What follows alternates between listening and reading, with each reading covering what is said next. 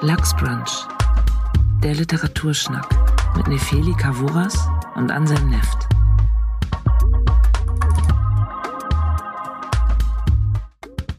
Hallo und herzlich willkommen heute wieder bei Lachsbrunch. Ich freue mich wieder dabei zu sein, nachdem ich letzte Folge krank war.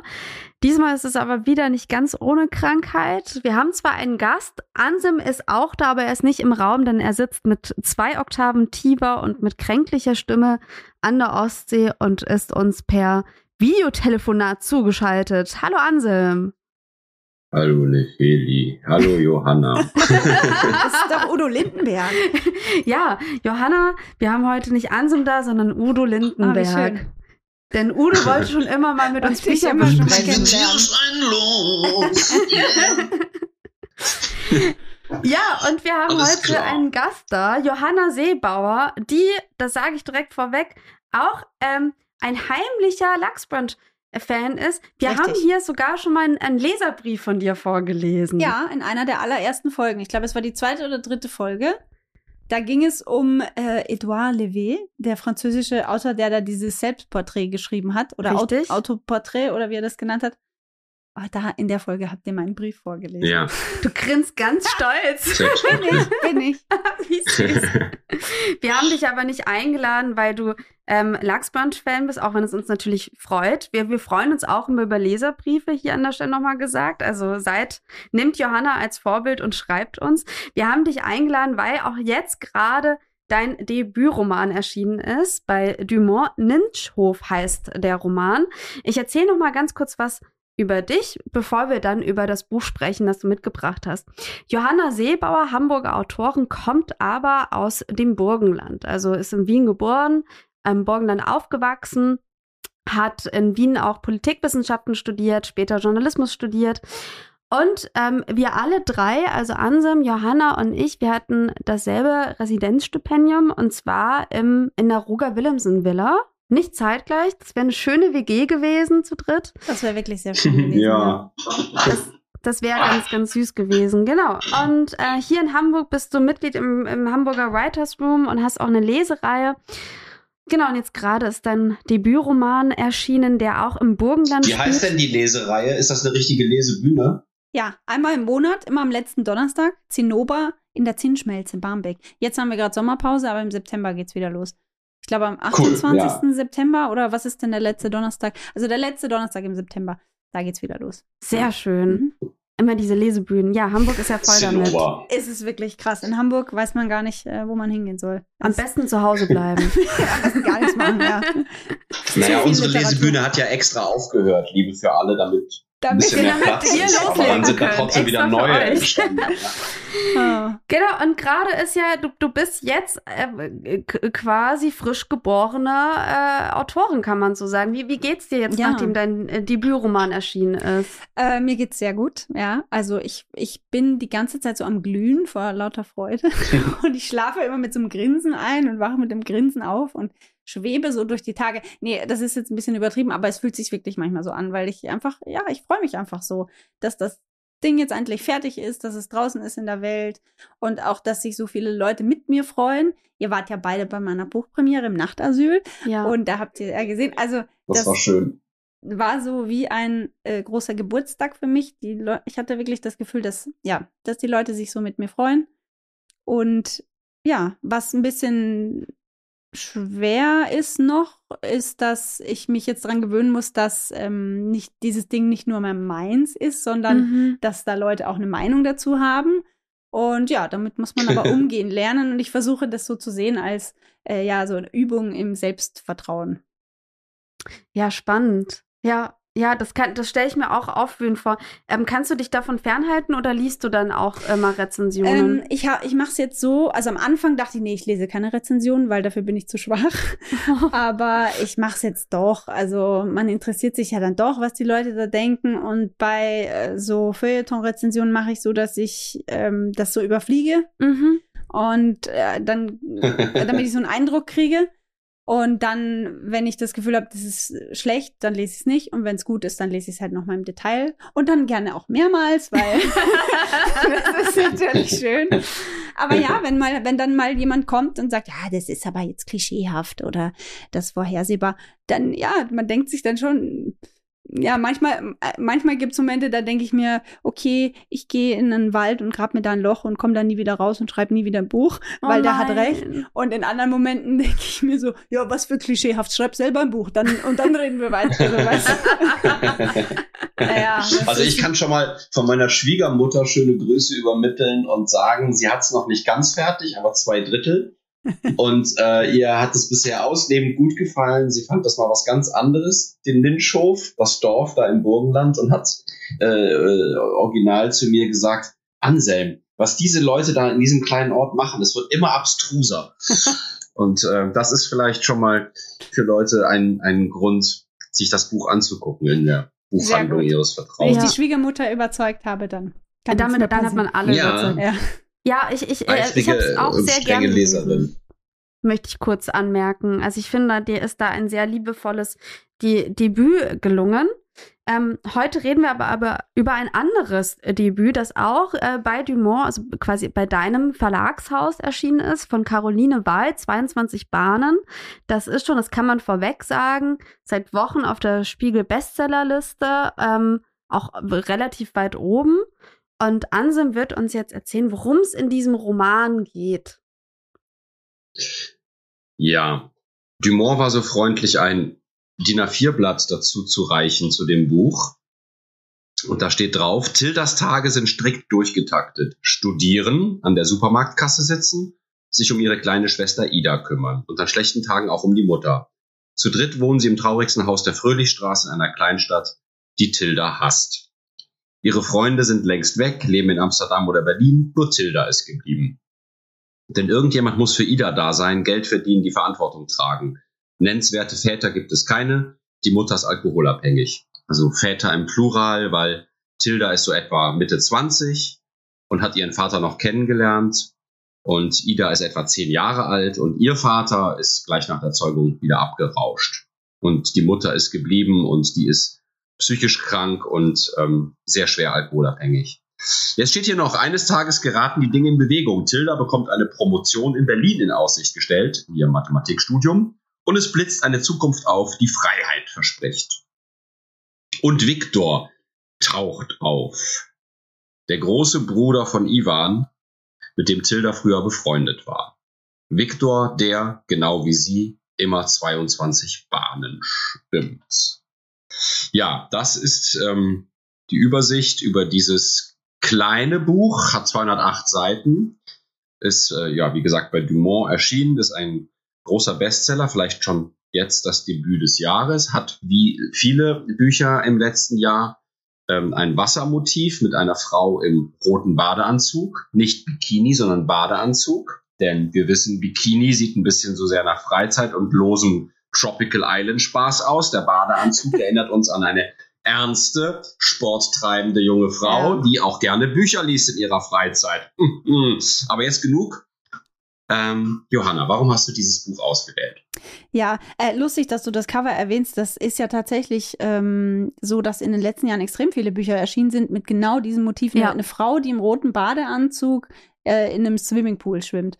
Äh, da hat, glaube ich, die, die Süddeutsche auch mal einen Artikel zugebracht. Ja, Max, Max Scharnick hat da im Juni was drüber geschrieben. Stimmt. Scharnick ah, ja. selber auch Autor.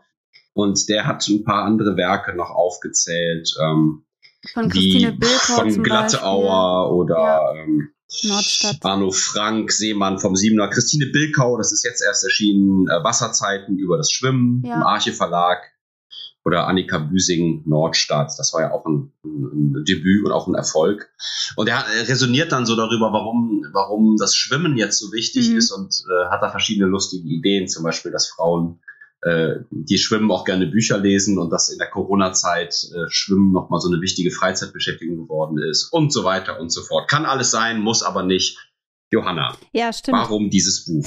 Also ich habe es aus verschiedenen Gründen ausgewählt. Mm, zum einen, weil ähm, ja die äh, äh, haben eher mit mir zu tun, weil ich das Buch gerade erst gelesen habe und es mir dadurch äh, sehr präsent war. Bei mir ist es manchmal so, wenn ich Bücher lese in ein paar Wochen und Monaten, weiß ich gar nicht mehr, worum es da gegangen ist. Vielleicht geht es euch ja auch so. Ähm, bei, bei Filmen ist es, ist es noch schlimmer fast. Und äh, ja, dieses Buch war mir noch sehr präsent. Ich finde einfach, dass es ein schönes Buch ist zum, ja, ich will nicht sagen Sommerbuch, aber es ist, ich habe es im Sommer gelesen und es hat mir einfach eine gute Zeit bereitet.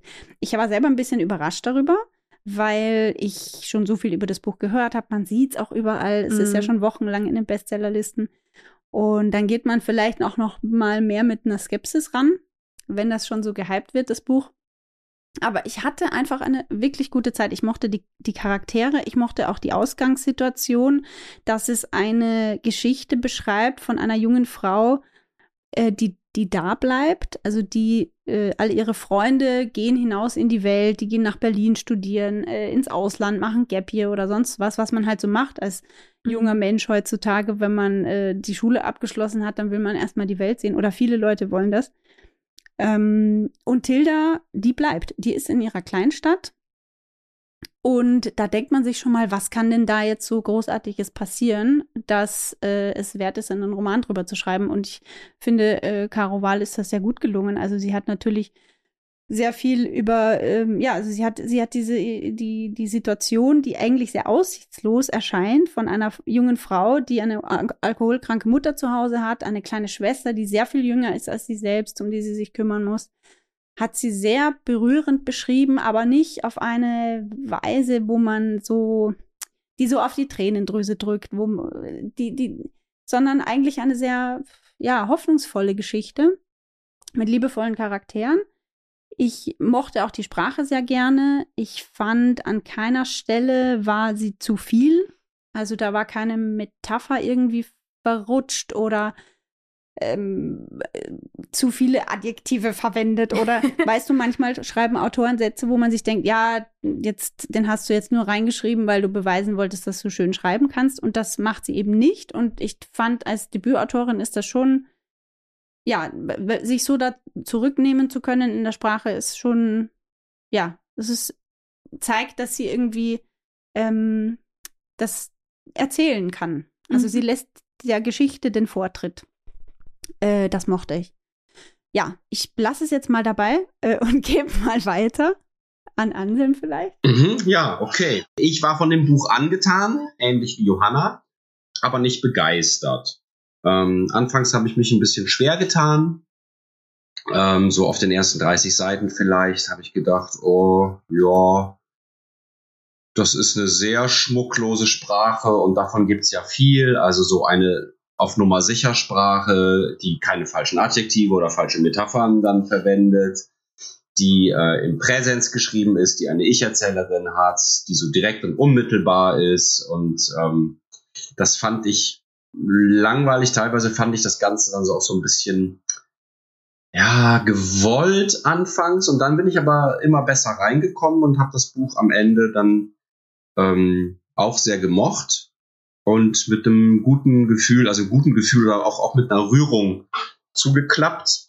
Und ähm, bin ganz dankbar, dass ich es gelesen habe. Ich hätte das im Buchhandel nicht gekauft. Das Cover interessiert mich nicht. Ein Spiegel-Bestseller-Aufkleber ist für mich meistens eher so eine Anti-Werbung.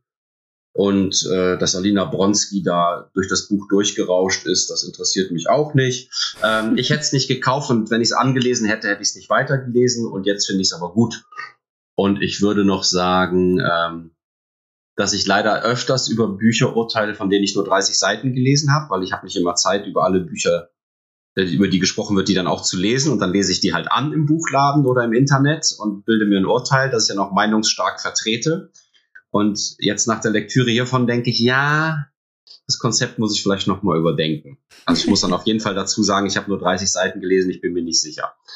Ähm, was mir am besten gefallen hat, war ähm, die unsentimentale, nüchterne aha, Schilderung eines ähm, Alkoholikerhaushaltes. Man sagt ja, dass das eine systemische Erkrankung ist. Das heißt, wenn ein Mensch in einer Familie alkoholkrank ist, dann zieht das die anderen auch mit in ein äh, ungesundes Verhalten, weil man muss damit auf eine Weise umgehen und es, es gibt eigentlich im Umgang mit Suchtkranken keine, keine perfekte Verhaltensweise, wenn das deine eigenen Eltern sind zum Beispiel. Ähm, ich fand das Verhältnis von Tilda zu ihrer kleinen Schwester Ida sehr ähm, schön, anrührend, äh, detailreich, fantasievoll. Die Kleine malt viel, während Tilda so der Mathematik sich verschrieben hat, aber die beiden haben trotzdem ähm, eine gute Verbindung über Fantasie und was Spielerisches und auch ein bisschen was lebensbejahendes, sinnliches, wenn es um so Eiscreme oder Nutella-Brote mhm. geht. Also es geht hier viel auch um, um Lebensmittel. Das fand ich sehr schön. Ähm, ich fand auch, dass halt Alkoholismus ähm, plausibel und nachvollziehbar geschildert wird im Großen und Ganzen. Ich selber komme aus einer Alkoholikerfamilie. Hm, Caroline Wahl behauptet selber, dass sie das nicht tut und ich finde, es ist ihr gut gelungen, das Thema zu verarbeiten, ohne dass das irgendwie unangenehm und aufgesetzt wirkt. Ähm, es wirkt für mich kenntnisreich. Ähm, was ein Beispiel dafür wäre, dass man nicht immer alles selbst erlebt haben muss, mhm. um gut darüber schreiben zu können. Dann gibt es ja diesen Viktor, das ist so ein blonder Russe mit eisblauen Augen. Das Wort eisblau kommt im Text 23 Mal vor. Oha. Genauso wie die Metapher der Libelle ähm, etwa 17 Mal vorkommt. Also da ist es mit der, mit der Sprachzurückhaltung nicht immer ganz so weit mhm. her. Oder mit den Adjektiven, die man vielleicht doch besser weggelassen hätte. Aber gut, ähm, dieser Viktor ist halt so ein schweigsamer, russischstämmiger, millionenschwerer Hacker, der über, über Computerprogrammierung halt so viel Geld verdient hat und dessen Eltern und beiden, äh, drei Geschwister alle beim Autounfall gestorben sind und er räumt jetzt da in dieser Kleinstadt das Haus aus ist schweigsam traurig und schwimmt noch schneller als Tilda. Ihr merkt schon, die Figur ist ein bisschen wie eine Projektion geraten, ist ein bisschen kitschig manchmal und ich finde auch das Verhältnis der beiden oft nicht so spannend und nicht so gut beschrieben wie das von Tilda und Ida. Mhm. Das wirkt für mich eher versatzstückmäßig. Ich kriege Victor auch nicht so richtig zu greifen. Das ist eine, eine, eine Frauen- oder Mädchenfantasie mehr. Und ähm, das sind dann lange Passagen, wo er schaute zu mir, er grinste unverschämt, ich schaute kurz weg, dann schaute ich ihn wieder an, ich sah seine eisblauen Augen, das Wasser perlte an seinem Oberkörper herab. Äh, ich hatte keine Lust mehr hier zu stehen, mir wurde kalt, ich ging und so. Ja, das sind nicht die stärksten Passagen des Buches, sind aber auch, ist aber auch nicht die Mehrheit. So, das wären jetzt erstmal meine äh, Eindrücke von der Lektüre. Nefeli, wie ist es dir gegangen? Ich glaube, Johanna wollte so, gerade noch was sagen. Ja, ich wollte nur noch einhaken ja. bei dieser Victor-Geschichte, weil es mir da ähnlich gegangen ist wie Anselm. Das hatte ich vorher nicht erwähnt. Ähm, Stimmt. Dass äh, diese Geschichte fand ich ähm, auch teilweise ein bisschen überflüssig. Also mir ging es in dem Buch eher um die Beziehung zwischen den beiden Schwestern. Mhm. Das fand ich interessanter zu lesen. Und dann diese sich anbahnende Liebesgeschichte fand ich manchmal ein bisschen störend sogar oder hat so von, von der für mich interessanten Plotlinie so ein bisschen abgelenkt. Aber ich habe dann ein Interview gehört mit Caroline Wahl, wo sie gesagt hat, sie hat, sie liest selber so gerne Liebesgeschichten und deswegen hat sie einfach gedacht, da macht sie in ihr Buch auch eine Liebesgeschichte rein. Und mit dem Wissen habe ich es dann irgendwie doch gerne gelesen, weil ich mir gedacht habe, sie wusste, es könnte kitschig sein, aber sie hat es eben dann trotzdem gemacht. Und das fand ich dann schon wieder irgendwie sympathisch, deswegen äh, verzeihe ich ihr das. Und dann wollte ich noch äh, was sagen zu Anselm. Du meintest, dass die Sprache so, ja, sie ist sehr so zeitgeistig, also im Präsens geschrieben, Ich-Perspektive. Das stimmt, ähm, aber sie ist nicht. Und das freut mich tatsächlich, weil ich das Gefühl habe, äh, heutzutage sind echt so viele Bücher so autofiktional, mhm. sehr eng am eigenen Leben entlang geschrieben. Und ich kann mhm. das irgendwie gar nicht mehr lesen. Und dann fand ich das total erfrischend, dass das halt bei ihr nicht so ist, obwohl es so den Anschein hat, ne, wenn man dieses Buch auch aufklappt. Man sieht hinten drin auf dem Autorenfoto eine junge Frau und könnte so, also man, man geht fast davon aus, dass es ihre eigene Geschichte ist, weil das heutzutage einfach so Usus ist. Die Autoren schreiben einfach über ihr eigenes Leben und das dass es in diesem Fall anscheinend nicht so ist, äh, ja, mochte ich irgendwie. Ja, ja finde ich auch gut. Also diese Verquickung von äh, äh, sprachentsättigter Romanschreiberei mit journalistisch-feuilletonistischem ja. Interesse an, an einem eigenen Schicksal heiße ich nicht so gut. Mhm. Und sicher Aber ja. Ähm, ja. Ja, weil, weil ja heute viele Leute ja. auch sagen, man darf nur über das schreiben, was man selbst erlebt hat, oder ansonsten, äh, ja, ist es fragwürdig und sich dann als junge Autorin an so ein Thema ranzuwagen, mhm. das man selber nicht erlebt hat, das finde ich auch gut. Also sie hat sich auch damit eingehend beschäftigt mit Alkoholismus, aber sie hat es selbst nicht erlebt und das finde ich irgendwie, ja, finde ich gut, dass sie das gemacht hat. So. Mhm. Mhm. Ja, ich finde das auch gut. Allerdings ähm, es ist, bröckelt es da genau an dieser Sache für mich. Also ich finde nämlich, dass vieles ein bisschen schablonenartig ist. Also dass die Alkoholkrankheit der Mutter, also die Mutter selber kommt mir manchmal einfach ein bisschen zu harsch rüber, zu, zu einseitig rüber.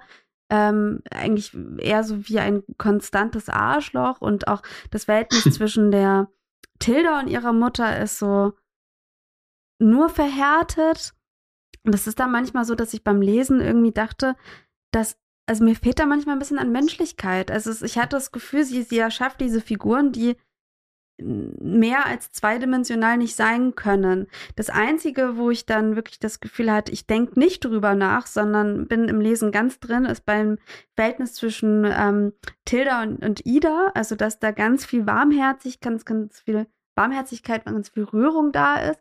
Und bei allen anderen Figuren drumherum habe ich immer beim Lesen gemerkt, dass ich anfange nachzudenken, ha, okay, finde ich das gerade realistisch? Kann ich das gerade nachempfinden? Verstehe ich die Beziehung zwischen den beiden? Ähm, warum hat Caroline Wahl das so gemacht? Warum ist die beste Freundin von Tilda irgendwie oberflächlich und wahnsinnig anstrengend? Und ich finde, das ist schon mal immer nicht so ein gutes Zeichen, wenn ich beim Lesen oder beim Film schon anfange nachzudenken, mhm. wenn ich auch drüber anfange nachzudenken, wie glaubwürdig ich etwas finde. Weil eigentlich ein Roman muss ja nicht glaubwürdig sein. Aber hier werden ja, hier sollen ja irgendwie Gefühle transportiert werden. Und manchmal ist auch die Art und Weise, wie Gefühle transportiert werden sollen, ein bisschen wie so die fabelhafte Welt der Amelie mäßig, also mit so wiederkehrenden Motiven wie in zum Beispiel die Libelle oder mhm. dass sie immer auch diese beim als Kassierin die Sachen einscannt und dann anhand dessen ähm, ähm, äh, analysiert, welche Person das sein könnte und dann erkennt sie aber ihre beste Freundin direkt am Anker Einkauf, wo ich mir denke, wenn du in der Kasse sitzt, du siehst doch von weitem, wenn da deine beste Freundin ist. Also es ist und ich verstehe warum sie das nimmt, aber es ist für mich manchmal wie so ein Geschmacksverstärker genommen. Und ich hatte auch das Gefühl, dass sowas wie die Alkoholerkrankung der Mutter auch eigentlich nicht Thema, sondern eher Geschmacksverstärker für die Geschichte ist. Mhm. Um die, so eine Art Plot-Device. Ja, mhm. Um die Beziehung der Schwestern besser darzustellen. Um genau, um die, um die Beziehung der Schwestern irgendwie zu stärken und glaubhaft zu machen. Und das hinterlässt. Um einen Konflikt auch zu haben. Ja, genau. Also man braucht ja sozusagen ein, ein Problem, ja äh, dass, dass Tilda bei ihrer kleinen Schwester bleiben muss und nicht äh, in die große weite Welt hinausziehen kann wie ihre Freunde und Freundinnen und nicht eigentlich nicht ja eine berufliche Laufbahn dann als Doktorandin in Berlin einschlagen kann. Ne? Ja. Zumindest nicht leichten Herzens. Ja, und das ist. Und wenn, ja. Es ist ja ein sehr rund erzähltes Buch. Also alles geht auf, aber es geht mir auch zu sehr alles auf. Also mhm. es ist ein bisschen so, Natürlich ist da eine Liebesgeschichte. Natürlich muss Ida auch irgendwie eine Charakterentwicklung durchleben im Buch. Ähm, also auch sie selber. Und, und, das ist mir alles ein bisschen zu schon fast als, schematisch. Genau, als hätte man so, eine, so alles abgehakt. Was muss jetzt das Buch erfüllen, damit das simpel und gut funktioniert. Und ich meine, es ist ja, also es ist ein Debüt und es ist schon mal einfach toll, dass es funktioniert. Das kann man auch nicht von jedem ersten Buch ähm, sagen. Und die Autorin ist ja auch saujung und so. Und ähm, ich, ich finde, die hat sich da viel vorgenommen.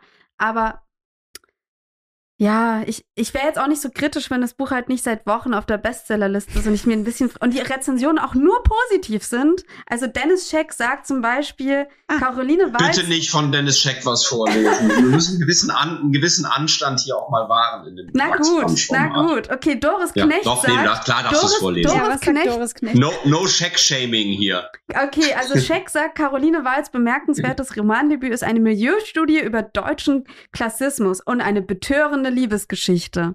Geschichte. Mhm. Und Doris Knecht sagt, das mit, dem, Klassis das mit dem Klassismus ist interessant, ja. Das hatten wir noch gar nicht, das Thema, ja. Mhm. Milieustudie? Ja, mhm. da, dazu, dazu dann vielleicht auch gleich noch was, mhm. aber ähm, ja, also ich möchte, ich möchte jetzt auch nicht zu sehr irgendwie negativ sein, aber ich finde halt, dass das Buch ähm, es verspricht irgendwie mehr, als es dann doch bei mir irgendwie auslöst. Und ich war ähm, äh, ich, ich finde aber, dass es sprachlich wirklich gekonnt ist, dass man es wirklich schnell weglesen kann. Andererseits denke ich mir, ein Buch über eine Al Alkoholsucht ist schon ein bisschen schwierig, wenn man sagen kann, man kann das so schnell weglesen. Also da mache ich dann schon, ja, schon so einen ich finde Haken. gerade das irgendwie interessant, weil Süffig geschrieben.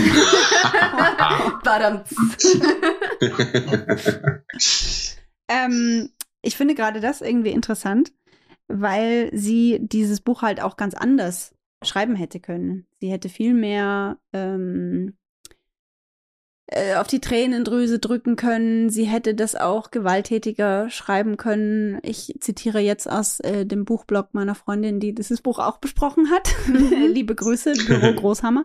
ähm, ähm, und ja, sie, sie hat eben das so gesehen, dass, dass, dass dieses Buch auch, ja, sie, sie hätte es gewalttätiger, gewaltvoller beschreiben können. Aber es geht eben um diese Alkoholsucht nur am Rande. Es geht eigentlich um die um die Tilda, um ihre, ihr Hadern damit, dass sie in der Kleinstadt bleiben muss, wobei sie eigentlich gar nicht so sehr hadert, damit sie akzeptiert ihre Situation schon Mhm. ziemlich Mhm. äh, heldenhaft, muss ich sagen. Also wenn ich mir vorstelle, ich bin in ihrer Situation, ich glaube, ich wäre durchgedreht.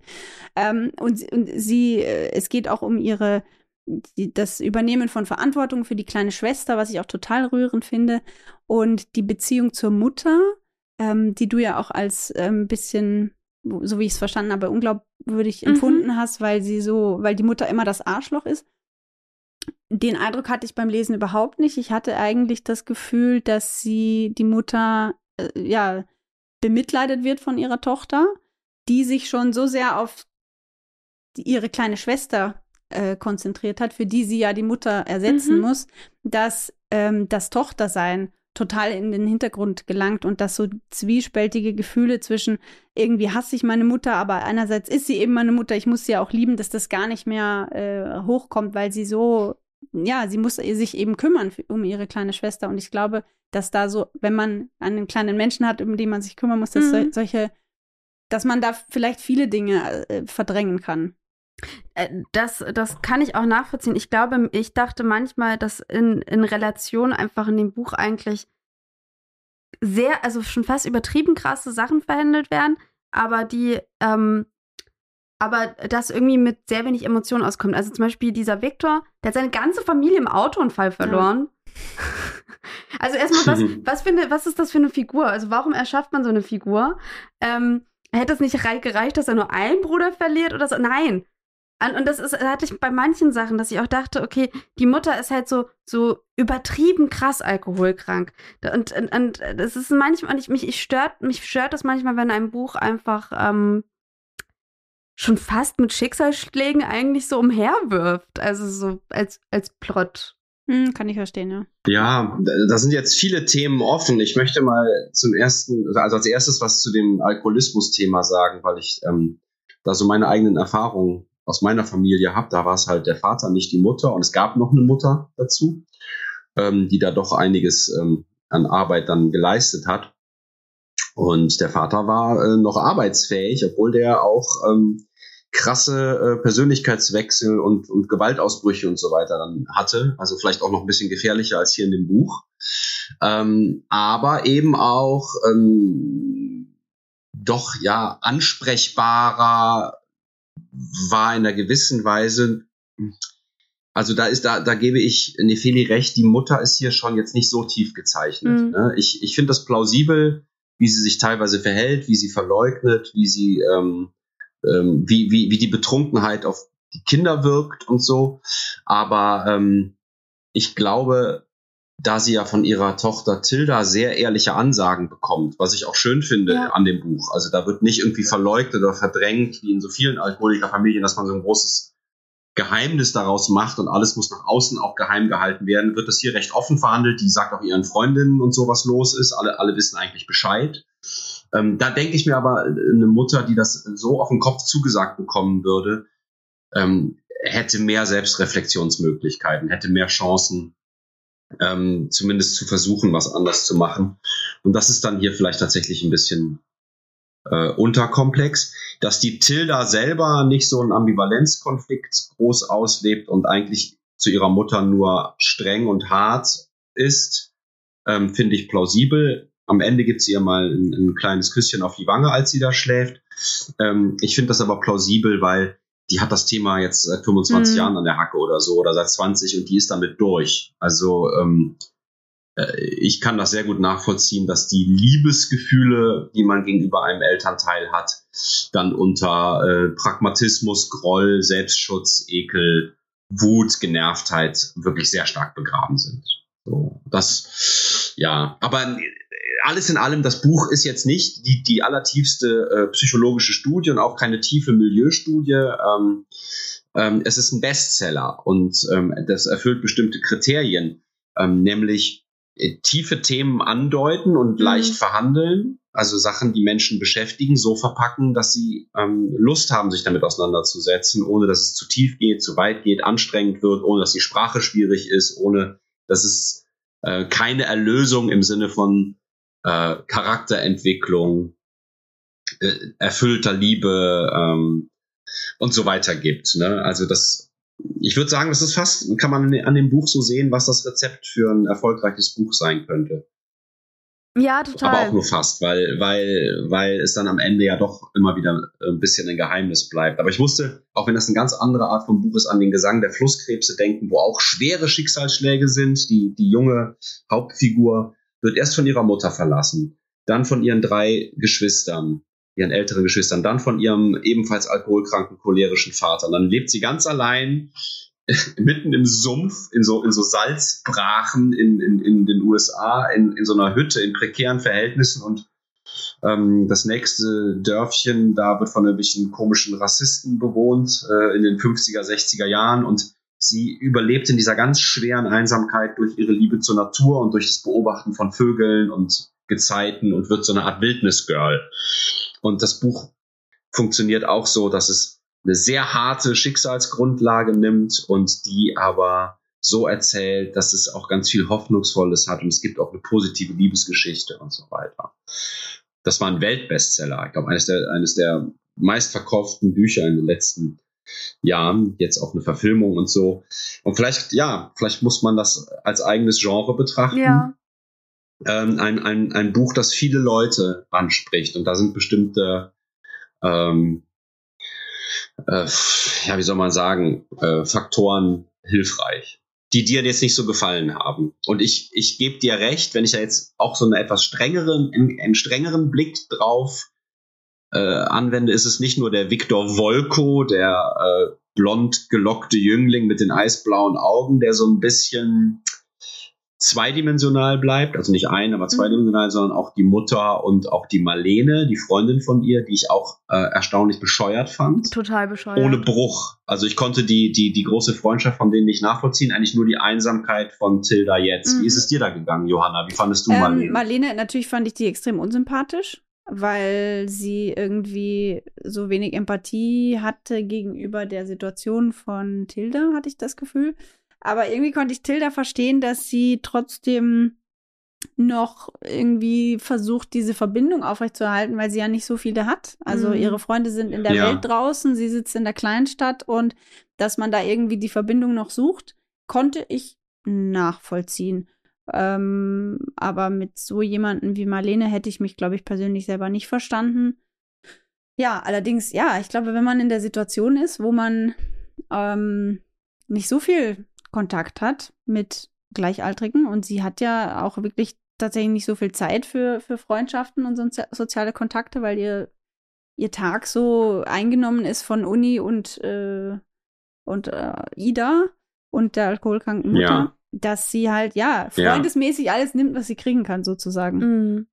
So habe ich das irgendwie Naja, genau. Das ist einfach noch, das ist auch so ein bisschen das alte Band. Ne? Die hatten früher eine innigere Bindung ja. und das ähm, ist jetzt. Und jetzt bin ich aber von Nefeli angesteckt. Jetzt denke ich, die Marlene ist extra so konzipiert, um anhand einer Figur Natürlich. ganz kurz zu erzählen, dass Leute aus einem guten Elternhaus ja. ähm, nicht verstehen können, wie es jemand aus so einem anderen Elternhaus mhm. geht und dass die ähm, dann so oberflächlich und ein bisschen empathielos ist. Und da gibt es ja diese ganz spannende Sache, wo die Tilda mal bei ihr zum Abendessen ist, bei ihren Eltern und da so tausend Sachen stehen mhm. und dann ähm, sind da ist ein frischer Salat angemacht und die Butter vielleicht irgendwie dekoriert und so und sie kennt zu Hause nur, dass da irgendwelche irgendwie gut und günstig Sachen schnell hingeworfen werden, wenn die Mutter überhaupt mal irgendwas zubereitet.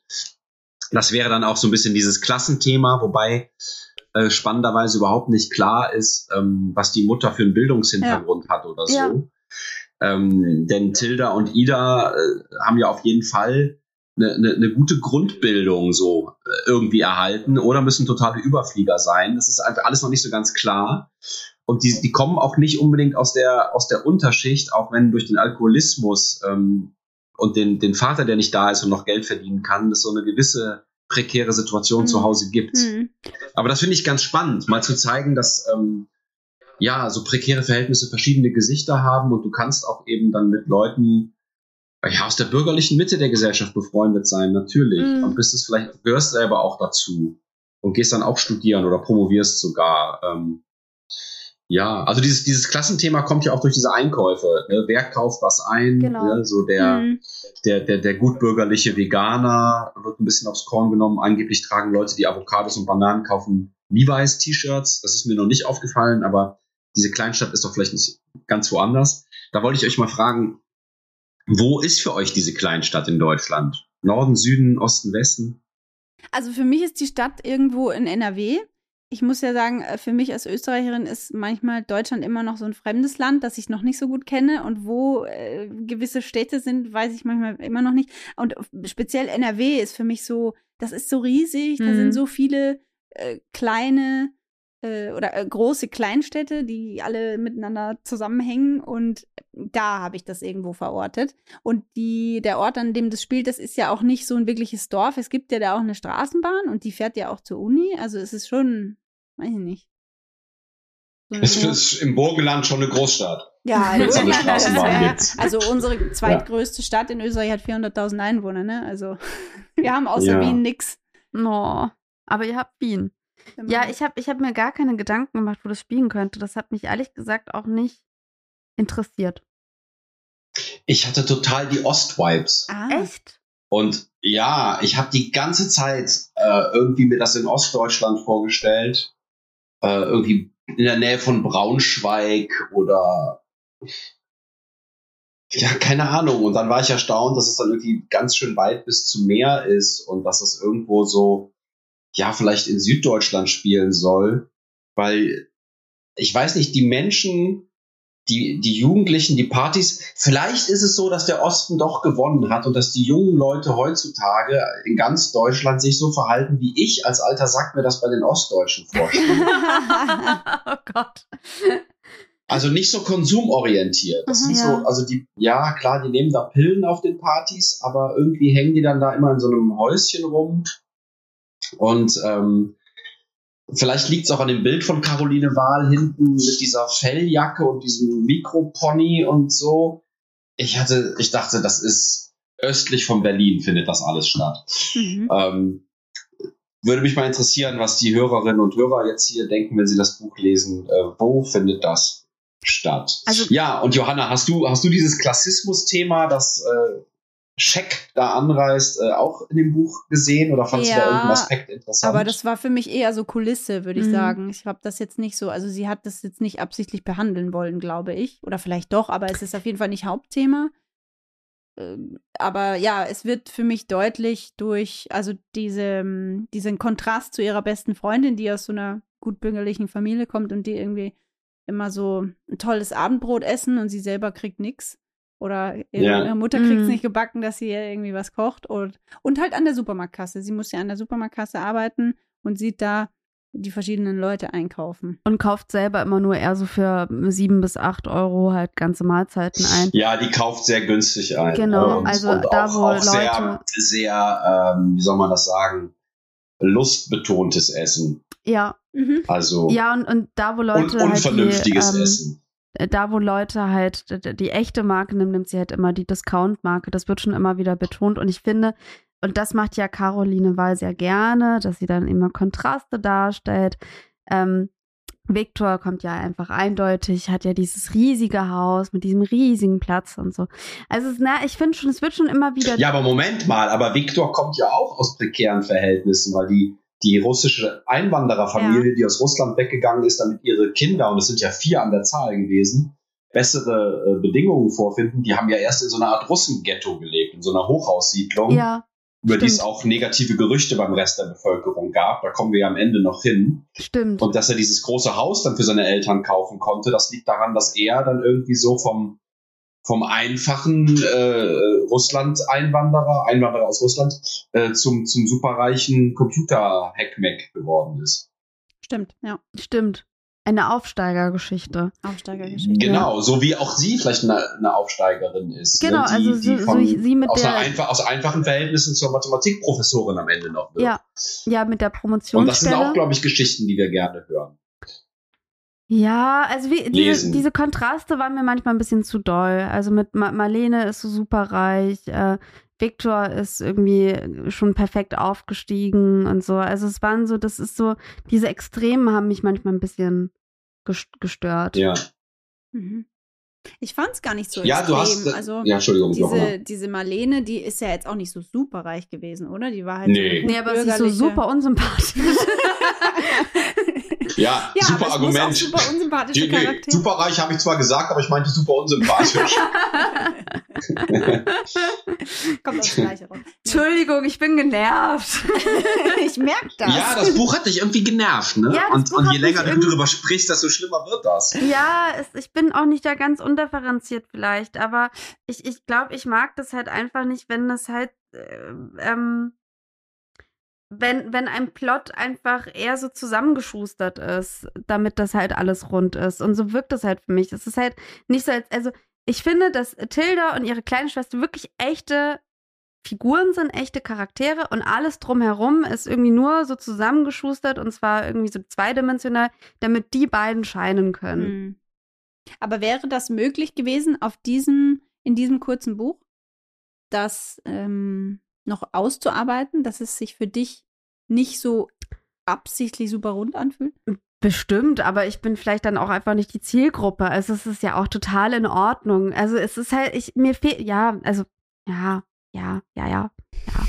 Ich, okay, aber eine Aber andere Man muss Johanna, vielleicht dazu Johanna, sagen, hm? Müsstest nicht eigentlich du viel negativer sein, weil ihr seid im gleichen Verlag, etwa Ja. im gleichen Zeitraum erschienen. blöd, ne? Und dein Buch, dein Buch verkauft sich ja durchaus gut, wenn ich das so richtig äh, gegoogelt habe und, und hat gute Besprechungen. Du kannst da voll zufrieden sein. Aber Caroline Wahl ist ja total an dir vorbeigezogen. Jetzt müsstest du ja eigentlich sagen, ah, ah ja, aber das ist auch so ein Caroline bisschen. Wahl hat hm, auch ein paar Monate Vorsprung, ne? Ja, ja Nee. du holst noch auf. Nee, Und also, ich finde, dein Buch hat äh, auch ja, ein sehr stimmt. schönes Cover. Äh, ich hab da ist nicht so- so viel Wasser drauf, sondern nur ein ganz kleiner Swimmingpool in der Mitte, aber sehr viel Grün. Und das sieht, das sieht auch so ein bisschen, ja, es sieht angenehm modern aus, Stimmt, ohne jetzt wo du sagst, sein. merke ich auch, da ist ja auch ein Pool drauf. Ich bin Mhm. ja auch da in diesem Ja. Pool-Trend. Ja, Trend und auf sogar ein, drauf. ein roter Schwimmreif. Ein roter Also der, der Verlag hat schon verstanden, was, wie, was wie man Bücher Phase ist. verkauft, ja.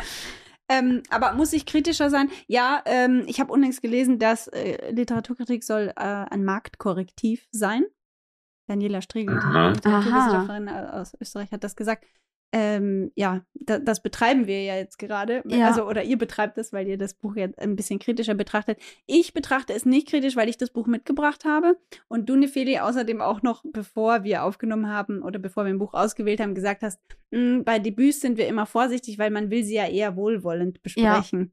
Deswegen, ähm, ja, habe ich mir das auch vorgenommen. Ich habe mich an ein paar Dingen gestört. Ich habe es ja schon gesagt, so wie du, Anselm, dass äh, die, die, diese Victor-Geschichte hat mir nicht gefallen. Aber alles, was ihr dann sonst genannt habt, daran habe ich mich nicht gestört. Ich habe mich einfach erfreut an diesem Buch und mich da, ja, also so richtig äh, reinsaugen lassen. Ähm, ja, und falls diese Frage jetzt kommt, der Verlag hat mir nicht gesagt, ich soll hier jetzt für meine Verlagskollegen extra Werbung machen. Ne? Ich krieg da jetzt nicht Wir haben noch gar nicht über Ivan geredet, den kleinen Bruder von Viktor, Ja, der ja auch mal in Tilda ein bisschen verknallt Ja. gewesen ist. Sie hatten eine enge Freundschaft und der ist aber gestorben. Also das heißt, die, die Tilda hat ja nicht nur die, die schweren Verletzungen und, und, und Verluste durch Verlust an, an Kindheit oder an Wahlmöglichkeiten durch die kranke Mutter, sondern auch andere schlimme Sachen erlebt. Ne? Aber vielleicht müssen wir da auch gar nicht mehr drauf eingehen. Ja. Doch, ne, Feli hatte doch, du hast doch vorhin kurz äh, die Geschichte erwähnt, dass dir das zu krass ist, dass einfach die ganze Familie da in einem Autounfall umgekommen ja, ist. Ja, ja, dass und dann aber auch, dass sie dann auch den auch den den Ivan eben kannte. Also es ist mir ein bisschen einfach, wie gesagt, ein Jonglieren mit mit Schicksalsschlägen. Ähm, ich, ich will euch aber was anderes fragen. Mhm. Wie findet ihr eigentlich die Dialoge? Ah, ja. Das steht hier noch auf meiner Liste. Ich lese mal einen vor. Ich schlage einfach irgendwo auf. Und das ist ja auf eine bestimmte Weise gemacht, Genau. nämlich, dass die wörtliche Rede wie in so, einer in so einem Theaterdialog ist. Es geht los. Ich, sorry, Ida, ich finde auch, dass er ein Arschloch ist. Ich lache. An der Stelle von Dornröschen ein neues Bild, Aquarell. Es zeigt ein Floß auf wildem dunklen Wasser. Auf ihm ein Junge mit Kochmütze und eine Prinzessin mit Hasenohren. Ich, er ist wieder da. Ida lächelt mich an und ich lächle zurück. Ida, endlich. Die Mamaratte ist auch abgehängt. Zum Glück, ich mochte sie nicht. Ich, hast du schon was gegessen? Ida schüttelt den Kopf. Ich, ich wollte den Tisch decken. Ich nenn dich lieber Sunny. Ah, ah, ah, ah, ah. Ab jetzt wird alles easy, denn du bist nicht mehr da. Ah, ah, singt Crow in der Küche. Ich, Döner? Ja. Das ist, war jetzt nicht der beste Dialog. Äh, Ich habe einfach irgendwo aufgeschlagen, aber da bekommt man ein bisschen eine Ahnung von diesem schnellen, man nennt das in der Dialogwissenschaft Stichometrie, Schlagabtausch, immer jeder nur eine Zeile, manchmal nur ein Wort und dann kommt wieder die nächste Person dran und das ist wirklich so theatermäßig geschrieben. Ja, wie fandet ihr das? Also ich äh, fand ähm, es überraschend, dass es mich nicht gestört hat, dass sie die direkten Reden einfach nur einleitet, indem sie den Namen der sprechenden Person hinschreibt, Doppelpunkt, und dann kommt der Satz, der diese Person, äh, den diese Person sagt. Ähm, und ich, ich war überrascht, dass mich das nicht stört, weil ich an vielleicht bei einem anderen Autor, der dessen Geschichte mir nicht so gefallen hätte, gesagt hätte, oh, das machst du jetzt nur, um irgendwie besonders zu sein oder um deinen Text irgendwie außergewöhnlich zu machen, hast du jetzt dir eine interessante Weise ausgedacht, um Dialoge zu schreiben. Äh, sie macht es ja auch zum Beispiel bei, bei Zahlen, die schreibt sie nicht aus, sondern schreibt die Ziffern hin, also 21, da steht dann 2-1 und eben nicht das ausgeschriebene Ja. Wort. Und das sind dann so Besonderheiten, wo man eigentlich sagen könnte, ja, das hat sie jetzt sich irgendwie so, ja, das hat sie so konstruiert, um das ein bisschen Als Markenzeichen, Ja. ja. Aber das ist mir überhaupt nicht negativ aufgefallen. Im Gegenteil, ich habe das, das hat durch diese schnellen Dialoge auch so eine Rasanz bekommen, äh, die mir gefallen hat.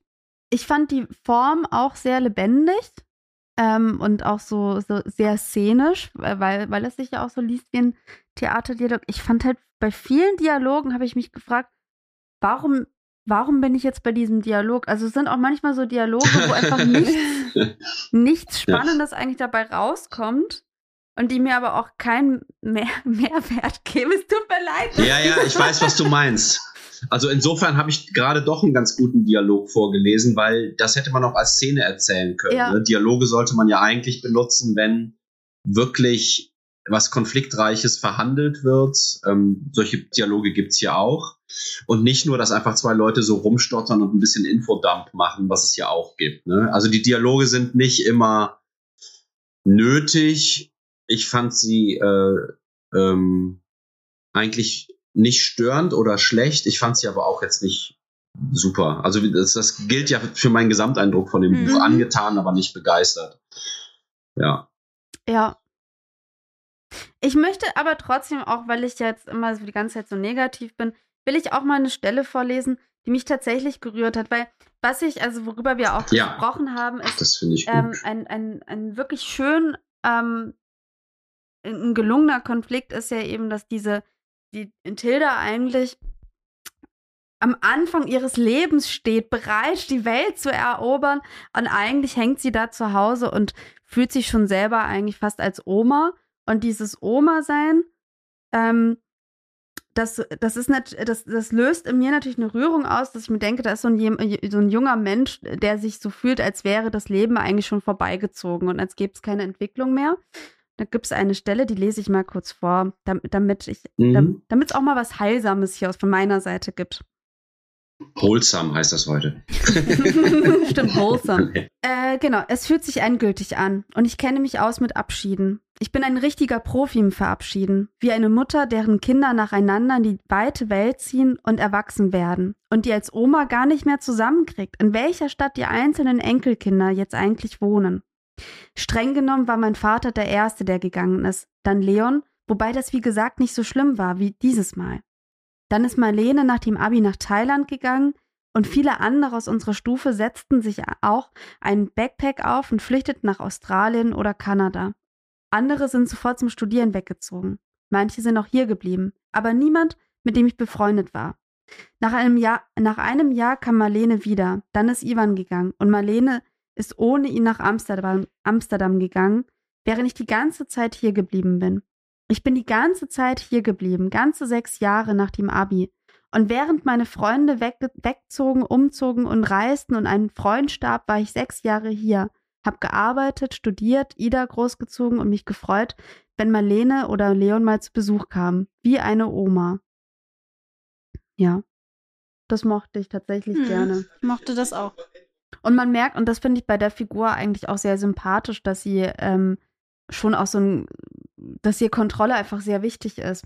Und dieses Schwimmen ist ja eigentlich auch nur so ein Zeichen dafür, dass, ähm, dass sie versucht in einem Leben, das äh, ständig aus dem Ruder gerät, dass sie sich da selber so eine Form von Kontrolle irgendwie und Disziplin auch antrainiert. Also ähm, das, das mochte ich an Tilda auch gerne. Ja, leider kriegen wir gar nicht so sehr mit, wie das mit der Mathematik läuft. Äh, sie scheint ja überhaupt gar keine Konzentrationsprobleme oder sowas mhm. zu haben, sondern die Mathematik, da taucht sie ja genauso ein wie ins Schwimmen und sie hat überhaupt keine Konflikte damit. Ja. Also das Einzige ist, dass sie nicht, dass sie am liebsten noch mehr Zeit mit Mathe verbringen würde. Das ist natürlich auch äh, beneidenswert. Total. Also ich denke, viele, die so ein Elternhaus haben, haben äh, beruflich und sportlich ähm, und, und mit dem Selbstbild, mit dem Selbstbewusstsein ganz andere Probleme. Und sie hat ja nicht so Selbstbewusstseinsprobleme. Sie hat ja eher Probleme, sich zu öffnen gegenüber anderen Menschen. Und das liegt aber auch einfach daran, dass die anderen Menschen nicht, nicht äh, mit ihr äh, relaten können, weil sie das nicht verstehen. Hm. Und Viktor kann dann relaten, weil er auch so eine schwere, tiefe russische Seele hat. Ich mag wie, jugendliche Sprache, was, ja. die du jetzt neuerdings dir aneignest, Anselm. Ja, ich höre sehr oft so einen Podcast, das ist mein Lieblingspodcast, Devils and Demons, von vier Horrorfilm-Nerds aus Hamburg. Und die, die haben halt, und dann, dann übernehme ich die Sprache von Geil. denen so nach und nach. Die machen das nicht so schlimm wie bei Papierstau-Podcasts, Literaturpodcasts, die ganz viel diese modernen Phrasen benutzen.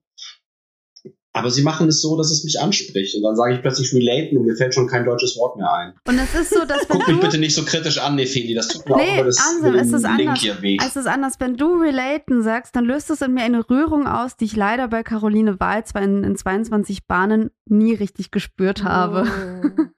Ja, weil du dir einen großen Kokainroman gewünscht hättest. Sag doch deinen Kokainroman. genau, mach's doch selber. Ich hätte noch eine letzte Frage an Johanna. Ja. Ähm, wir haben ja jetzt viel über das Buch von Caroline Wahl gesprochen, das ein großer Erfolg geworden ist, das ein ganz bestimmtes Cover hat und das ähm, bestimmte Motive vereint. Wie bist du denn beim Schreiben von Nincho vorgegangen?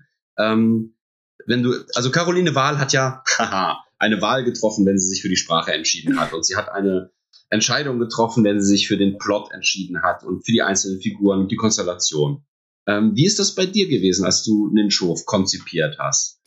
Ähm, konzipiert ist vielleicht auch das falsche Wort, weil ich immer das Gefühl habe, dass die Figuren mich so einfach in die Geschichte hineinziehen. Also die tauchen irgendwann auf und dann schreibe ich so um die herum und irgendwann entwickeln ja. die so ein Eigenleben, dass ich eigentlich nur mal hinterherlaufen muss und aufschreiben muss, was die so tun. Und ähm, das hab, klingt sehr organisch. Ich habe mhm. mich, ja, und also das hat auch Nachteile, weil ich lange Zeit überhaupt nicht wusste, wo geht die Geschichte überhaupt hin. Mhm. Und dann habe ich auch sehr viel geschrieben, was ich weggeschmissen habe, weil das einfach, äh, ja, das war dann so, ein, so eine Sackgasse. Oder äh, ja, so vieles eben um die Figur herum, das dann im Endeffekt für die Geschichte gar nicht so relevant war. Aber ja, ich habe nie so das Gefühl gehabt, ich entscheide mich jetzt absichtlich für eine Art von Erzählton, ähm, wenn ich so nah an den Figuren dran geschrieben habe. Also das Einzige, wo ich mich wirklich bewusst entschieden habe, war so die Einleitung und den Epilog, wo ich äh, dem Ganzen so eine märchenhafte Sprache geben wollte, weil ja. das ganze Buch so ein bisschen märchenhaft mhm. geworden ist. Und da dachte ich, das passt jetzt einfach, das so einzuleiten, so wie als würde dir so ein alter Märchenonkel das vorlesen und am Ende halt auch. Aber ansonsten waren eher ja die Figuren immer die treibenden Kräfte hinter der Geschichte. Ja. Ich weiß auch nicht, wenn ich jetzt nochmal einen zweiten Roman schreiben würde, ob ich es nicht vielleicht ein bisschen anders machen würde und versuchen sollte, das richtig, also mir, mich vorher hinzusetzen und mir wirklich zu überlegen, mhm. okay, das äh, führt jetzt dahin und also so einen richtigen Plot zu entwickeln. Ja, ja. also ich kenne das auch so, ja. dass das, äh, wenn man das nicht macht, der erste Roman, dass das wahnsinnig aufwendig ja. ist dann in der Überarbeitung. Mhm. Ne? Und das ist, ist äh, aber. Plottest du jetzt, Anselm? Du, äh, bis, bis zum gewissen Grad, mhm. ja. Also Mm.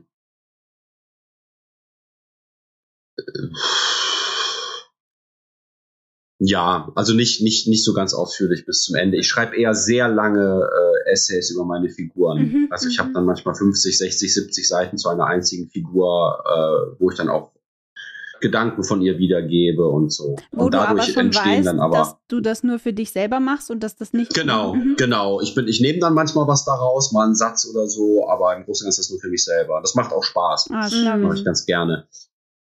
Aber du hast gesagt, die Figuren tauchen dann auf. Tauchen die ganz von alleine auf oder musst du die irgendwie beschwören ja, das, oder rufen? Das ist, weiß ich tatsächlich gar nicht mehr so genau, wie das war. Und ich hoffe, dass das, wenn ich jetzt weiter schreibe, dass mir das nochmal so passiert. Ich habe tatsächlich ja. jetzt auch schon wieder Figuren im Kopf, die mir im Nacken sitzen Ach, und herumzappeln. Schön. Aber ähm, ja, ich war also angefangen hat es mit der einen Protagonistin, mit der Erna Rodibel, das ist diese 80-jährige mhm. alte Frau, und da lange war die alleine und irgendwann kamen dann diese Städter ins Dorf. Ähm, und ich weiß noch, als die aufgetaucht sind, dass ich so ganz aufgeregt war, weil ich wusste nicht, okay, wer sind die jetzt, was wollen die? Äh, und ich war so wirklich, ich bin, da war ich gerade in einer Schreibresidenz, oh, in, in, Italien war das damals und ich bin morgens aufgewacht und habe nur an diese Figuren gedacht und bin abends eingeschlafen und habe nur an diese Figuren gedacht. Ich war wie verliebt. So, und auch total, oh, total verrückt ja. im Kopf. Und wenn man verliebt ist, ist man ja auch einfach verrückt im Kopf. Und wenn man schreibt, ist man das anscheinend auch. Und das war ganz schräg. Ja. Also, das hatte ich aber auch nur da so in dieser intensiven Schreibphase. Und die sind wirklich einfach gekommen. Also, ich habe mir dann nicht gedacht, okay, jetzt muss ich da irgendwie äh, das so, der, die, die, die Erna braucht irgendwie so einen Gegenpol, mhm. sondern ich weiß auch nicht. Das kam dann einfach so, aber. Aber ich finde, das macht auch, dass eben äh, bei dir die Figuren so ganz liebenswürdig sind. Also, dass die alle so eine, eine Schrulligkeit haben, die aber so sehr lebendig daherkommt mhm. und ähm, man auch so eine, beim Lesen oder so ging es mir, so eine große Zärtlichkeit für deine Figuren auch entwickelt. Ja, ich mag die auch alle irgendwie. Das merkt ja. man auch, dass du die selber Und manche, magst, ja. ja. manche mögen das, manche mögen das auch nicht. Die sagen, das ist alles so harmlos und so, so drollig und so ja. Zu lieb, drollig ist auch ein schönes ja, Wort. Ja. Ist toll. Ja, zu, ja. ja. Äh, genau. So war das. Aber wie tauchen die okay. Figuren bei dir auf, Anselm? Was ist mit denen? Wie tauchen sie bei dir auf, die Figuren, Anselm? Ja, die tauchen erst schon so von alleine auf. Äh, als, als Gesicht. Ich, ich denke oft filmisch. Ich habe dann so eine einzelne ah, Szene ja. und dann denke ich, dann fange ich aber an, äh, rational ranzugehen und sagen, ja, was könnte die Figur mir denn sagen? Hm und was könnte die wollen und dann äh, schreibe ich Sachen auf und das ist dann teilweise so wie, wie bei dir, glaube ich, so, dass ich eher ein Gefäß bin für Ideen aus um mich herum und aus dem Unbewussten und teilweise bin ich aber auch dann sehr kalkulierend und sage, ja, okay, aber diese Facette, die schneide ich jetzt hier wieder weg, damit mhm. da das besser passt mhm. und dann äh, äh, möchte ich hier den Konflikt haben oder so. Also ist, glaube ich, eine Mischung. Mhm. Und ich äh, kann es manchmal auch nicht mehr so genau sagen, weil das dann immer so viele äh, Wendungen nimmt und Höhen und Tiefen hat und so lange Prozesse sind und dann äh, ja so ein inneres Konzert ist von, von kleinen Kindern, die wollen spielen und dann gibt es irgendwie einen Erwachsenen, der sagt, nee, du musst ja auch ans Geld verdienen denken und dann, äh, dann spreche ich mit der Stimme meines Lektors zu mir oder mit der Stimme meiner Frau und dann kommt ein trotziger Jugendlicher, der sagt ja auch die ganze Scheiße keinen Bock. Das, das wird dann immer sehr kompliziert. Aber ähm, Nefeli, wenn du nicht noch irgendwie eine Frage oder eine Anmerkung hast oder du, Johanna, dann würde ich fast sagen, wir gehen in den verdienten Feierabend, Ja. der bei euch mit Pieros Pizzen, glaube ich, ein Highlight zu versprechen sch- scheint. Also ich, ich, ähm, ich möchte noch abschließen, dass ich total verstehen kann, dass das ein wahnsinnig guter ähm, Sommerroman ist, also 22 Bahnen. Also man kriegt da wahnsinnig Bock, auch beim Lesen eigentlich draußen zu sein. Und ähm, ähm, ich fühlte mich sehr so sommerig, als ich das Mhm. gelesen habe. Ähm, und äh, ich, ich bin froh, dass du es mitgebracht hast, weil ich ansonsten wahrscheinlich wirklich das nicht gelesen hätte. Ja, ich bin froh, Ja, und es ist wie so das- oft eine Frage der Erwartung. Ja, Also wenn du einfach einen Unterhaltungsroman erwartest, dann bekommst du hier einen erstaunlich äh, tiefen Unterhaltungsroman mit, mit, mit äh, teilweise sehr fein gezeichneten, zumindest geschwisterlichen Figuren und so ein bisschen zweidimensionaleren, leichten Kitschfiguren, aber es ist nie wirklich phrasenhaft und es ist nie irgendwie diese Art von Literatur, die einem irgendwie so völlig falsche Welten vorgaukelt und die so ein falsches Bewusstsein transportiert. Und das ist dann ja schon, ja, würde ich sagen, ein, ein kleiner Gewinn. auf jeden Fall. Auch wenn es jetzt dich, Nefeli, nicht so begeistert hat. Ja. Kann nicht immer alles sein. Marktkorrektiv. Nein, kann nicht immer alles sein. Es hat mich sehr gefreut, mit euch zu sprechen. Ich krieche in mein Bett zurück. Ja, gute Ja, Besserung, gute Anselm. Ash Besserung. versus Evil Dead auf mich. Und einen schönen Abend noch. Schönen Danke. Abend, dir, Anselm. Tschüss. Ciao, Tschüss ciao. allerseits. Lachsbrunch, der Literaturschnack, wird gefördert von der Behörde für Kultur und Medien Hamburg. Vielen Dank an Antje Flemming. Produziert wird der Podcast von Piero Masterlerz.